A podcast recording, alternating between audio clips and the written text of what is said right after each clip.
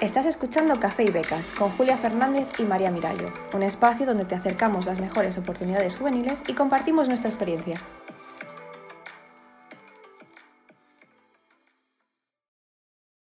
Hola, soy Julia Fernández y a mi lado tengo a María Mirallo. Y hoy os traemos una entrevista a María Rodríguez, la vicepresidenta del Consejo de Juventud de España, sobre el diálogo con la juventud, una iniciativa súper chula de, participación con las instituciones. Efectivamente, hoy os traemos un episodio muy interesante. Vamos a hablar sobre el diálogo con la juventud, que es una iniciativa de la Unión Europea que conecta a jóvenes y a responsables de políticas públicas para evaluar de manera participativa las políticas públicas de cualquier ámbito territorial. Este es el octavo ciclo del diálogo, lleva haciéndose ya varios años y miles de jóvenes han participado en este proceso. Para el próximo ciclo, que comienza este mismo año, queremos acercaros a nuestros oyentes a esta oportunidad y que quizás alguno o alguna de vosotras forméis parte del mismo. Bueno, vamos a ver qué nos tiene que decir María.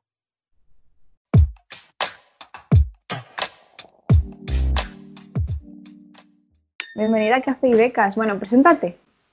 Bueno, yo soy María Rodríguez, vicepresidenta del Consejo de la Juventud de España y responsable en España del programa Diálogo de la Unión Europea con la Juventud.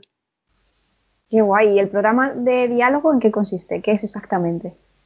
Pues mira, el programa de diálogo, eh, diálogo es como lo llamamos con el nombre corto, Diálogo con la Juventud, eh, es un programa que nació de la Comisión Europea en 2010, básicamente porque la Unión Europea se dijo, me gustaría que los jóvenes de la Unión Europea participaran más eh, y se involucraran en los procesos de toma de decisión.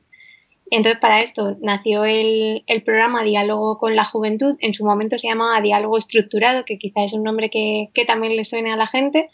Y, con esta iniciativa buscaba que jóvenes de toda la Unión Europea reflexionáramos al mismo tiempo en, en, ciclos de 18 meses sobre un tema concreto que se definía a nivel europeo. Entonces así nació el diálogo con la juventud. O sea que las respuestas que los jóvenes dan a estos diálogos realmente sea, tienen un impacto, ¿no?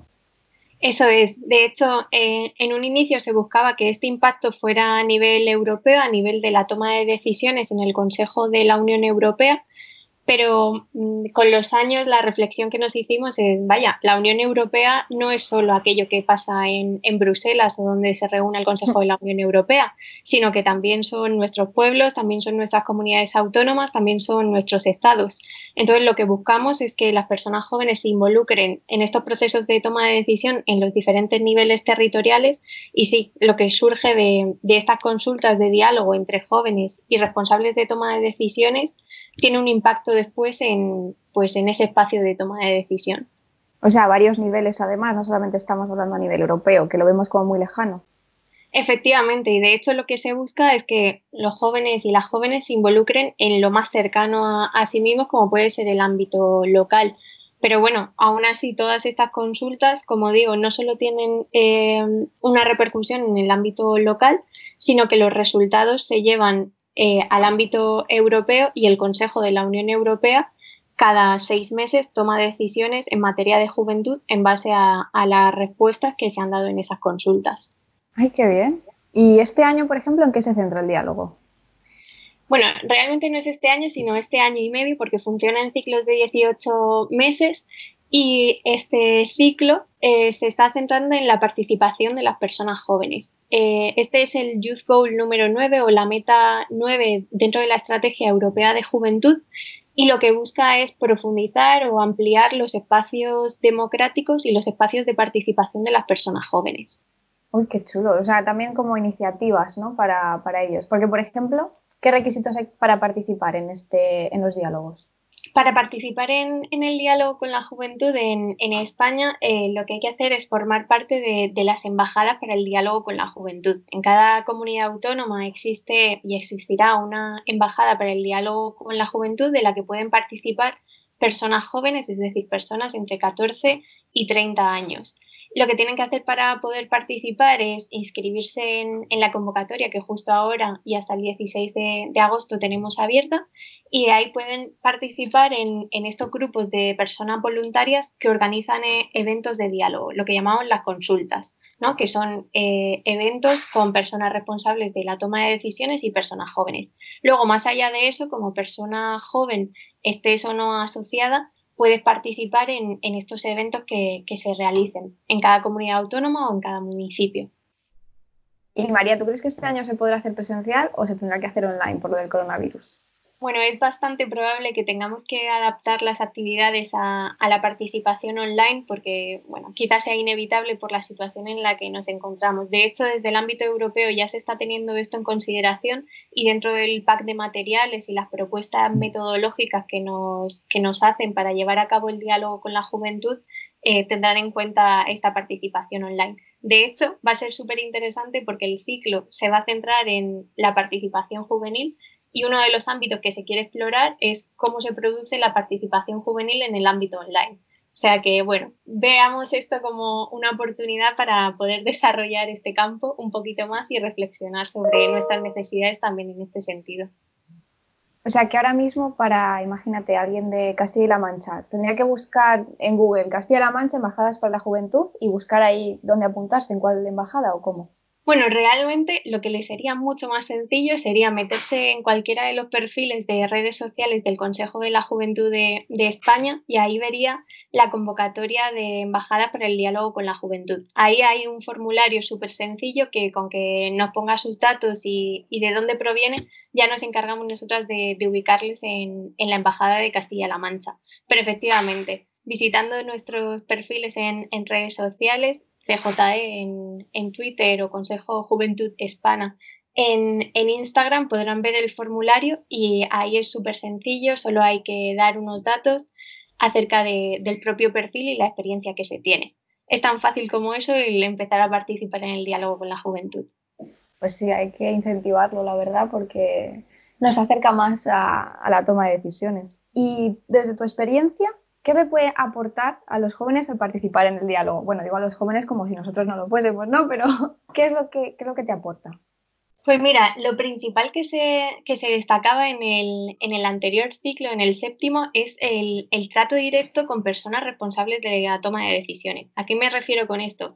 Pues el tener un contacto directo, un diálogo directo, como digo, con concejales y concejalas de tu ayuntamiento con consejeros o, consejeras en tu comunidad autónoma, incluso con responsables en direcciones generales en, un ministerio. O sea, el poder tener directamente este diálogo, el poder transmitirle cuáles son tus necesidades directas y que esta persona te, te diga qué es posible hacer desde su ámbito administrativo para resolver esa necesidad que tiene la persona joven. Claro, al final estás trasladando un problema que a lo mejor no lo están identificando y puedan hacer algo al respecto. Claro, completamente. Y de hecho esa es la filosofía del diálogo con la juventud, que las personas jóvenes puedan, pues primero, detectar sus propias necesidades y trasladárselas a, aquellas personas que están en, la posición de, de, decisión política, digamos. De hecho, una de las cosas que suele pasar también es que estas personas responsables de la toma de decisiones, políticos, políticas, no suelen tener este diálogo cercano con, ciudadanos y, ciudadanas, ¿no? Entonces también para, para, estas personas es como una experiencia muy satisfactoria el poder tener ese diálogo cercano, hablar de una necesidad y de cómo ellas desde su posición le pueden dar una respuesta. Pues sí, me parece, vamos, me parece una iniciativa genial. Creo que la has explicado súper bien, María. Te voy a dejar, vamos, te vamos a dejar ahora un minutito lo que tú quieras decir para motivar a los jóvenes. Así que nada, adelante. Eres libre ahora mismo. Genial, perfecto. Pues eh, nada, en primer lugar, muchas gracias a vosotras por, por ese espacio y, la verdad que la iniciativa del diálogo con la juventud eh, es algo que no solo tiene lugar en, España, que yo creo que eso es algo que también nos puede motivar en todos los países de la Unión Europea y en otros de Europa que no están dentro de la Unión Europea también se lleva a cabo. Y es súper satisfactorio después de 18 meses ver el conjunto de conclusiones muchas de ellas muy similares entre los diferentes estados y ver cómo todas esas voces de, las personas jóvenes quedan agrupadas pues, en un mismo documento con el que luego hacemos incidencia política. ¿no? Entonces, el poder contribuir a esto desde lo local hasta lo europeo, como, como digo, eh, es un proceso como muy bonito y en el que además se conocen a muchas personas muy interesantes en, el proceso. Así que, lo dicho, hasta el 16 de agosto está abierto el formulario para participar de, las embajadas y contribuir también en, esta experiencia. Genial, pues muchas gracias por acercarnos a este tema hoy, María. Y seguiremos en contacto, a ver, a ver qué comentamos en los diálogos. Muchas gracias a vosotros por la entrevista.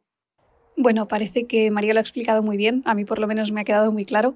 Entonces, simplemente para recapitular, cualquier joven entre los 14 y los 29 años puede participar. Las personas interesadas tienen que registrarse antes del 16 de agosto y el formulario para hacerlo podemos encontrarlo en cualquiera de las redes sociales del CJE o del INJUVE, ¿verdad?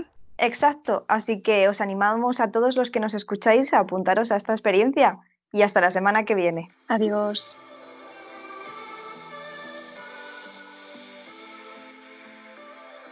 Y en el siguiente podcast hablaremos de becas para diferentes niveles educativos, ya sea universidad, FP, bachillerato o ciclos inferiores.